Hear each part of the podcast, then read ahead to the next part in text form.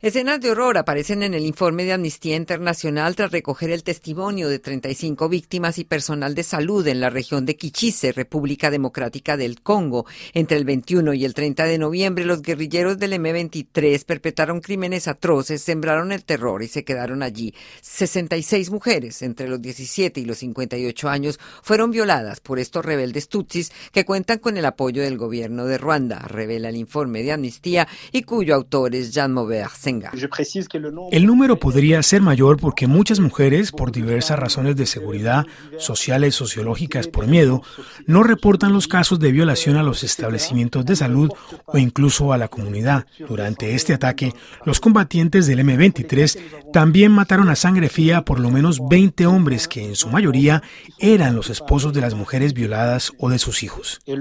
Según el informe, los victimarios escogieron a sus víctimas civiles en un acto brutal de retaliación contra la población civil.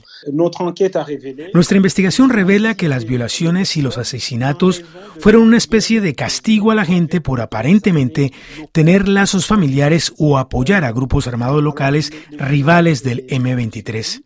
Estamos hablando de víctimas civiles, incluidas mujeres y niñas que no son combatientes. Lo más insoportable para nosotros es la ausencia casi total de atención a las víctimas. Las estructuras de salud no tenían medicamentos ni personal calificado. No cuentan con un programa de asistencia en salud mental y psicológica. Entonces estas mujeres apenas han recibido pruebas de embarazo o tranquilizantes, drogas para curar el dolor de manera superficial.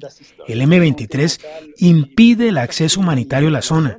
Ellas no pueden ir al campo ni a comprar víveres porque las rutas están bloqueadas, es decir, están en un desamparo total total. ¿Cómo reparar el tejido social de una comunidad que guarda en su memoria hechos que desbordan los límites del horror, el dolor, la ignominia, violencias irreparables? Como usted lo dice, lo que ha sucedido y está sucediendo durante demasiado tiempo en el Congo no se puede reparar, pero lo mínimo pero lo mínimo que la comunidad internacional y el gobierno congoleño le debe a sus víctimas y a su comunidad es justicia, es lograr que los verdugos sean identificados y que sean procesados judicialmente para responder penalmente por sus actos, pero también que estas mujeres y las comunidades puedan recibir algún tipo de reparación física, económica, simbólica, porque los delitos de los que estamos hablando, incluida la violación de mujeres, se han estado perpetrando casi a diario en el Congo durante más de 25 años. Han dejado varios millones de víctimas en total impunidad. Gracias, Jean Senga. Recuerdo que usted es investigador de Amnistía Internacional para República Democrática del Congo.